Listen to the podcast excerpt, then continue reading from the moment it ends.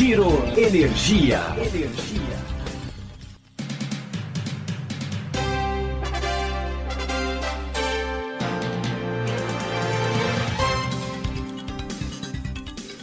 Olá, esse é o Giro Energia, o podcast sobre o setor de energia, patrocinado e desenvolvido pela Econ Energia. Eu sou Roberto Rockman, jornalista que cobre esse setor há duas décadas. O Giro Energia está de volta para a sua terceira temporada. No primeiro episódio de 2021, a gente vai falar sobre o que vai acontecer de importante no mercado livre nesse ano. 2021 já começou cheio de novidades: PLD horário, derivativos, aumento de geração térmica, pressão de preços no ambiente regulado. Então, o que esperar para o setor elétrico nesse ano? O que esperar para o mercado livre? Para responder a isso, a gente conversou com um sócio de uma comercializadora e com um presidente de uma das mais respeitadas consultorias do setor. Ouça o que cada um deles tem a dizer. Com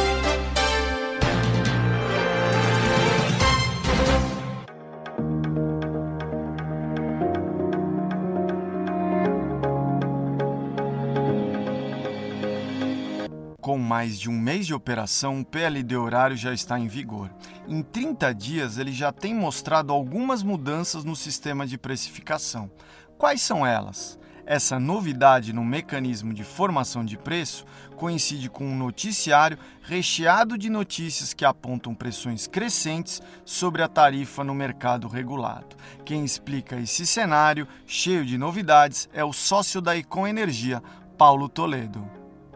Queria conversar um pouquinho com você sobre uma pergunta fácil. O que esperar desse ano? Porra, cara. Não tem, não é tem muita coisa, milhão. né? Pergunta Essa do é milhão, né? do milhão. Pois é, né? Queria saber como é que você está analisando primeiro várias coisas, né? A gente tem PLD horário com um mês, o que, que deu já para perceber, se já te- tem derivativos já também, o que, que deu para perceber desse ano? Que as novidades chegaram mesmo?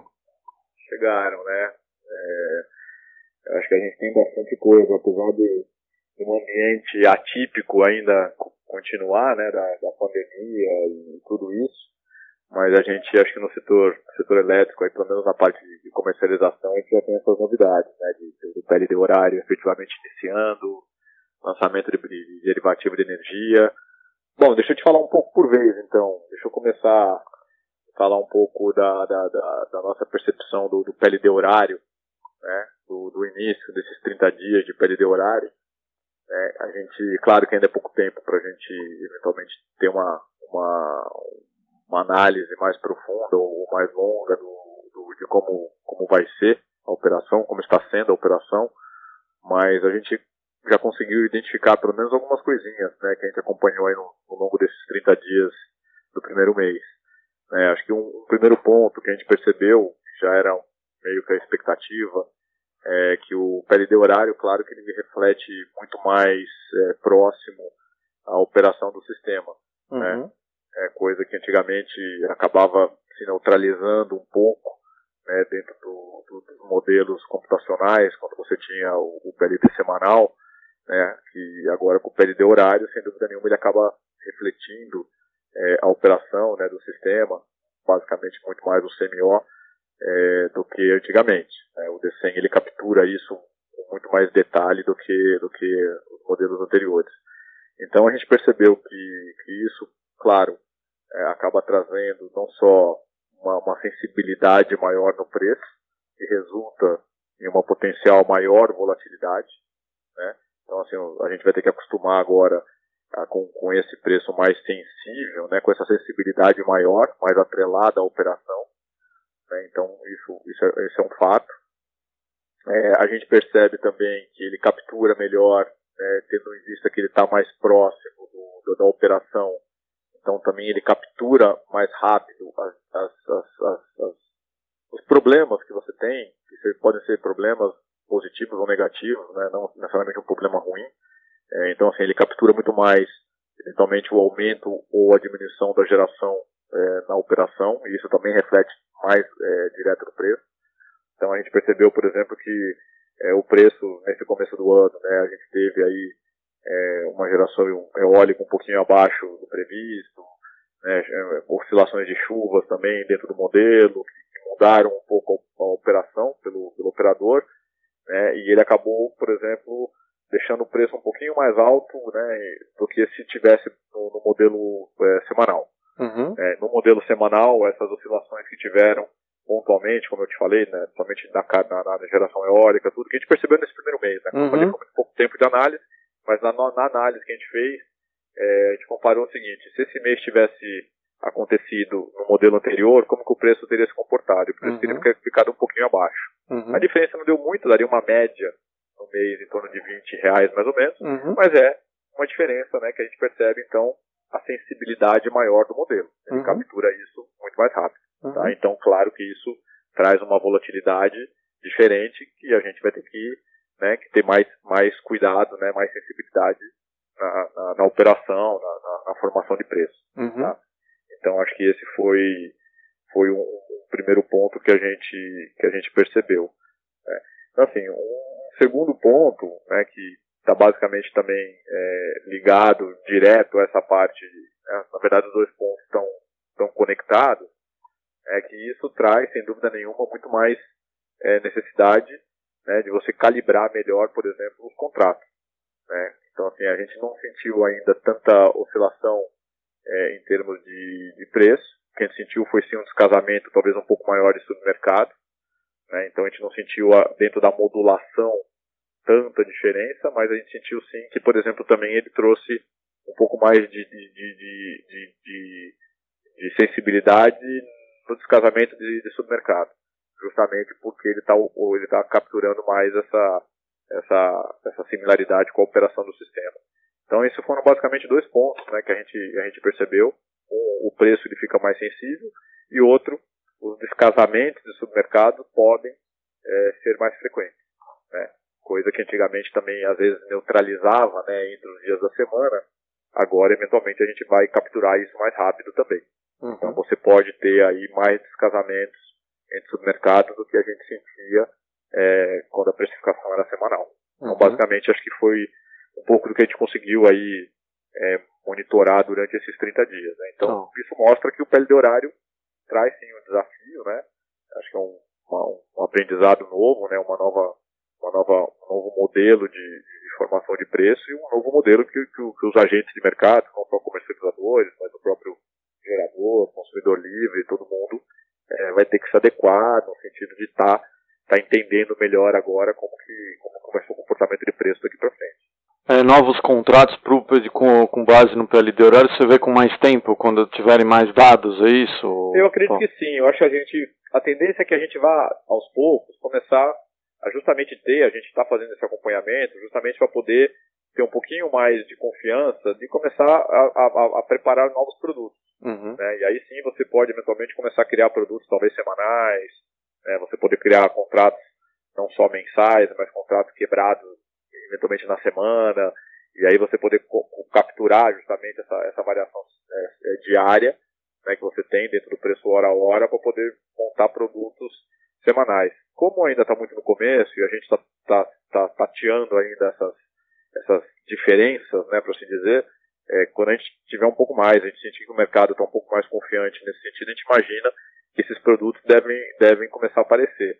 Não acho que vai demorar tanto tempo, né, mas acho que pelo menos mais alguns meses até a gente ter um pouquinho mais de, de informação, né, de ver quais outras variáveis que eventualmente podem acontecer nos próximos meses, e aí sim a gente preparar, então, e pensar aqui nossa, nossa área de, de, de research, nosso pessoal de, de regulatório, a gente começar a pensar aí na, na, na criatividade de, de, do que, que dá para fazer com essas informações. Né? Outra novidade também foram os derivativos. A BBCE finalmente, depois de alguns meses, lançou a plataforma, já teve na primeira negociação, já teve negócio.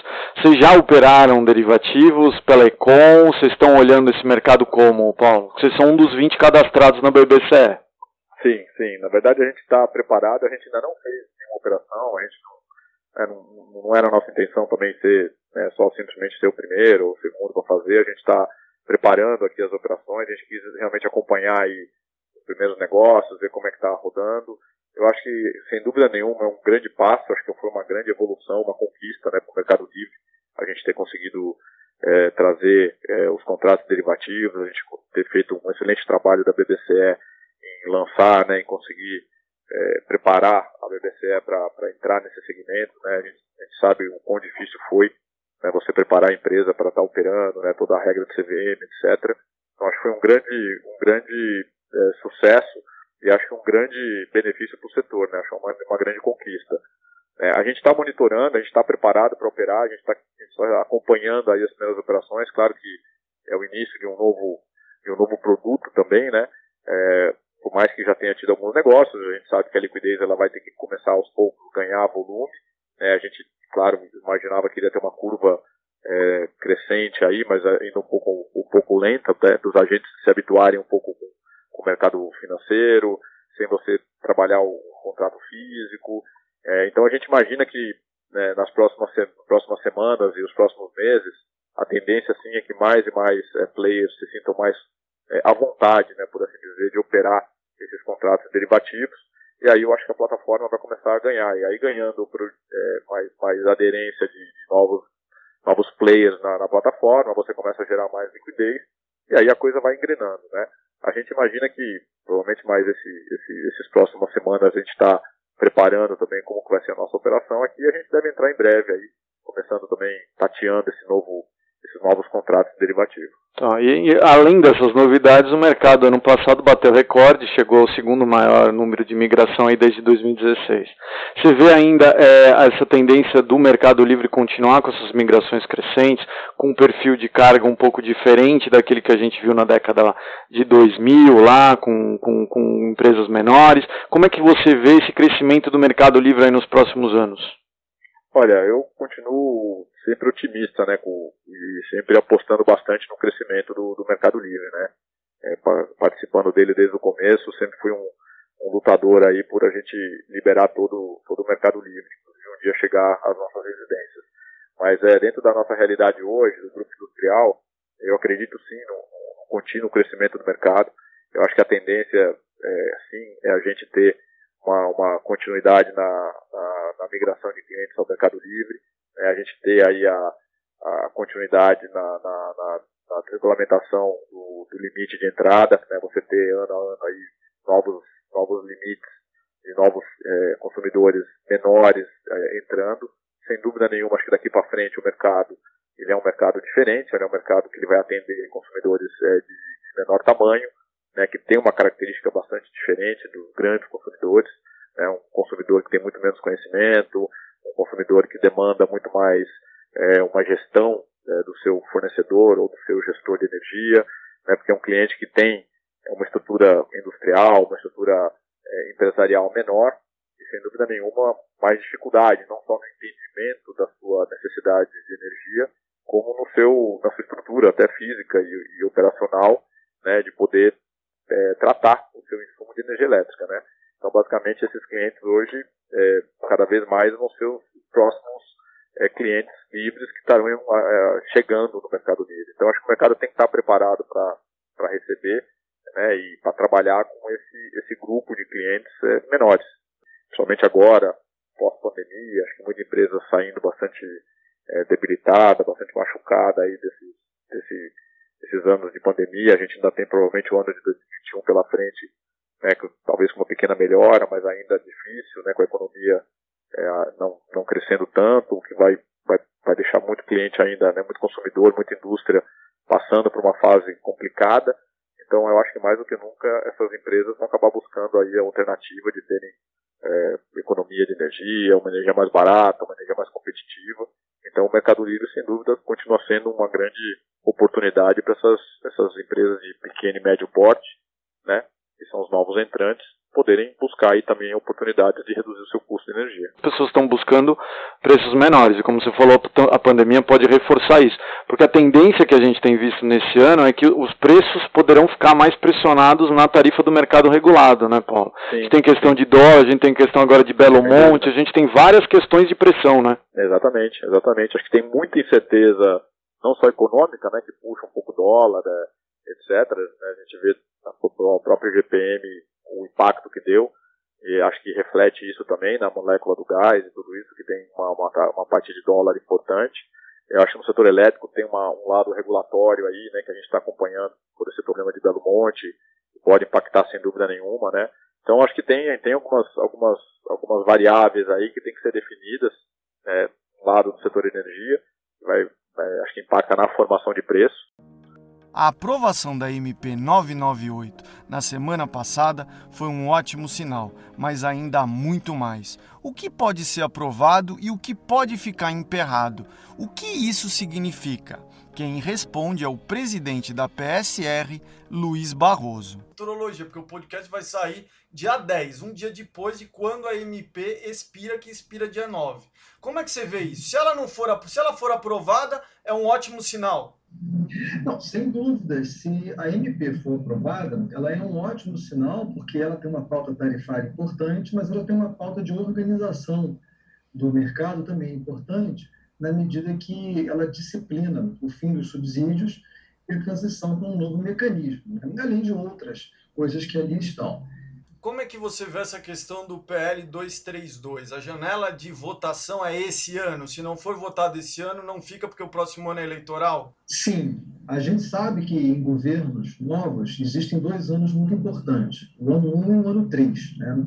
Esse ano, 2021, ele é o ano 3. O governo Bolsonaro é um ano que não tem eleição e é um ano que eu considero como sendo talvez a única oportunidade, a última oportunidade que o governo vai ter para passar essas medidas legislativas de maior necessidade, por consequência de maior impacto.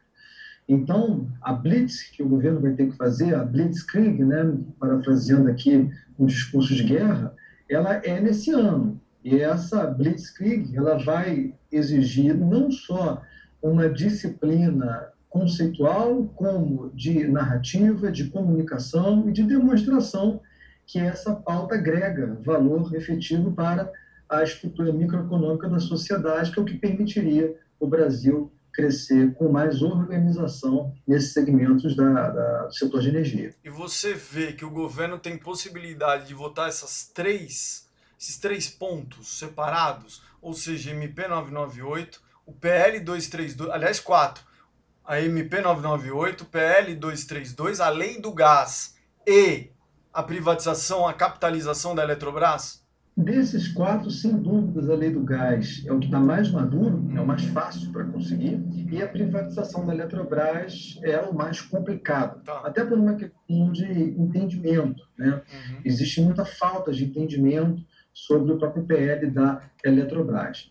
No que diz respeito aos outros dois, Olha, Roberto, eu sou uma pessoa extremamente otimista e eu acho que a gente tem que acreditar. Eu acho que se a gente desistir antes da batalha começar, é de uma pobreza de espírito muito grande para nós aqui, de um país que tanto precisa dessas reformas, né? que é, o grande gargalo do Brasil nessa agenda super positiva da transição energética. Então, eu acho que a gente tem desafios, é, não é fácil, hum. mas eu acho que conseguir superá-los vai demandar uma enorme capacidade de comunicação, de demonstração de valor, de entendimento comercial e conceitual e, sobretudo, de articulação do governo, de todos os segmentos da sociedade junto ao legislativo. O governo tem essa capacidade de articulação e comunicação? Eu acho que tem, eu acho que tem. Agora, é, eu estive né, do lado do governo, é difícil, às vezes, Roberto, por mais incrível que pareça, articular uma boa mensagem, porque são muitos interlocutores, às vezes a própria vontade de todo mundo ajudar ao mesmo tempo acaba é, tumultuando. Mas eu acho que no plano técnico, tá? no plano técnico, as pessoas que hoje comandam a indústria de energia, como o próprio o próprio segmento econômico que estão no governo são pessoas muito preparadas, pessoas boas e que têm a capacidade de organizar essa narrativa, que aí politicamente ela precisa ser empurrada pelos interlocutores mais apropriados. Isso não vai ser fácil, aliás, nunca é fácil. Né? Eu acho que os avanços regulatórios e legislativos do Brasil mostram que essa discussão ela é sempre complexa e cheia de surpresas. Mas é, eu prefiro acreditar que a gente tem, sim, capacidade de articular essa boa mensagem. Caso contrário, é, a gente assumir uma derrota no ano que mal começou. Agora, o risco de travamento dessa agenda, pelo menos nesses três pontos aí, Eletrobras, MP e PL, que travaria, por exemplo, essa questão que a gente já vem levando há anos da separação entre lastro e energia, que é uma, uma questão que ficou ainda mais importante por conta do lançamento dos derivativos nas últimas duas semanas. A gente pode ficar ainda mais atrasado nessa agenda, né, Barroso? Sem dúvidas, acho que a gente pode ficar ainda mais atrasado. E o derivativos, ele veio para justamente mostrar como que é importante a gente separar o mundo físico do mundo financeiro. É, muita gente até não entende muito bem o que é o derivativo, mas uma forma fácil de entender é existe o um mundo físico, existe o um mundo financeiro, o derivativo atua no mundo financeiro e a separação entre o lastro e a energia, ela vem justamente para corroborar a separação entre o mundo físico e esse mundo financeiro que pode ser tocado pelas bolsas. Eu acho que a gente perdeu a oportunidade de modernizar o nosso ambiente de negócios é uma grande pena para a sociedade, mas lembrando que nós vamos ter negócios com um marco modernizado, com um marco regulatório não modernizado. Tá? Isso aí o Brasil ele é um país muito interessante, porque sua capacidade de adaptação, não só do país, mas como dos seus agentes econômicos ao ambiente de negócios existente, é fantástico. Então, hoje, mesmo sem a separação laxa-energia, mesmo sem o fim dos subsídios, mesmo todas as confusões que a gente tem, existe negócio na mesa, existe um ambiente aí que funciona e esse ambiente pode continuar funcionando. O que se quer com essas reformas é criar um ambiente melhor, mais organizado e que evite um colapso. O sistema pode chegar em alguns anos se crescer de uma forma muito desordenada. Me fala uma coisa, a gente estava falando dessa agenda legislativa, mas existe uma outra agenda que era a agenda regulatória comandada pela ANEEL. Essa agenda ela foi completamente transformada com a pandemia. Por exemplo, é, aquela questão de regras de segurança do mercado atrasou-se. A CCE enviou para a ANEL uma nota técnica no final de novembro. É, e, ao mesmo tempo, a GD Solar, que era um assunto que ia ser deixado para o próximo governo, o TCU falou: nananina, não. O TCU falou: vai precisar de uma regulação, seja do Congresso, seja da agência, precisa colocar regras sobre isso. Como é que ficam esses dois pontos para você? GD Solar e questão de regra de segurança de mercado. A regra de segurança de mercado, eu acho que ela vai ser resolvida esse ano. Tá. Eu espero que saia a audiência pública agora no primeiro semestre. Essa é uma agenda também que está mais do que madura e ela é muito importante para a solidez do nosso ambiente. Uhum. A GD eu tenho uma dúvida, é como que a agenda regulatória ela vai conversar com a agenda legislativa, pois além dos projetos que a gente conversou, o PLS 232, é, que tange o setor elétrico, existem outros projetos de lei, como o marco regulatório do consumidor, o marco regulatório da GD, o Código Brasileiro de Energia Elétrica, que de uma forma ou de outra tocam nesse assunto. E essa agenda legislativa, ela pode se superpor à agenda regulatória. Então, o que eu tenho um pouco de menos certeza é na geração distribuída para esse ano, pois existe uma agenda legislativa que vai concorrer com a agenda regulatória. Embora esse seja um tema que ele é absolutamente urgente e fundamental ser resolvido em bases econômicas esse ano, dado o crescimento exponencial da geração distribuída e que só vai aumentar. E até muita gente tem medo que quando a gente diz que precisa resolver a GD é taxar o sol, fazer movimentos que impeçam geração distribuída. É o contrário. O que se quer é organizar a casa para que a geração distribuída possa crescer ainda mais dentro de um ambiente com menor alocação de custos entre todos os atores da cadeia. Pois a realidade da geração distribuída ela é absolutamente um caminho sem volta porque o avanço tecnológico é muito forte e o que a gente tem que trabalhar como setor e como sociedade é para que esse crescimento ocorra dentro da maior ordenação possível. Por conta dessa sobreposição de agendas, corremos o risco disso ficar para o próximo governo? Corremos, esse risco sempre existe. Até porque o que vai ser discutido no Congresso, no âmbito legislativo, uhum como pode afetar o âmbito regulatório, né, o escopo regulatório, essa ação tem que ser coordenada. E o legislativo, nesse ano, ele vai ser carregado, porque todo segmento de infraestrutura acha que os seus projetos são os mais importantes. Mas vamos lembrar que o Brasil também vai ter, nesse ano, discussões de reformas mais estruturantes muito complicadas, né? como reforma fiscal, tributária, Tem uma série de temas assim bem pesados que podem ocupar e mesmo travar a agenda. E tudo isso anda, como você falou muito bem, Roberto, por debaixo de um guarda-chuva maior, que é a agenda da pandemia. Então, essa agenda da pandemia é que faz o primeiro movimento das prioridades no Congresso. Ela vai ser muito acompanhada pela agenda de reformas mais macro, reformas mais estruturantes, para que as reformas nos segmentos microeconômicos, e aí entram energia, gás, na, na, no, aqui no nosso mundinho, né, possam começar a competir pelo espaço desejado lá na pauta legislativa. Bom, pelas entrevistas, a gente pôde ouvir que o ano de 2021 começou cheio de novidades. O PLD horário, em vigor desde 1 de janeiro, já mostra que os preços estão mais próximos da operação do sistema e que a volatilidade em alguns momentos será maior o mercado já começa a estudar novos contratos que poderão surgir nesse contexto. Ao mesmo tempo, os derivativos se tornam uma opção de hedge financeiro diante das oscilações. O mercado livre deve continuar a crescer diante da pressão de aumento das tarifas no ambiente regulado. O ano trouxe dólar alto e uma discussão sobre a vazão da usina hidrelétrica de Melo Monte isso poderá ter impacto sobre as tarifas. Em paralelo, o Congresso e o Senado discutem temas que poderão representar a ampliação do mercado livre. Diante desse contexto, ficam algumas dúvidas. As tarifas seguirão mesmo pressionadas? Até quando? A agenda legislativa irá destravar a discussão sobre a ampliação do mercado livre finalmente? Vale a sua reflexão.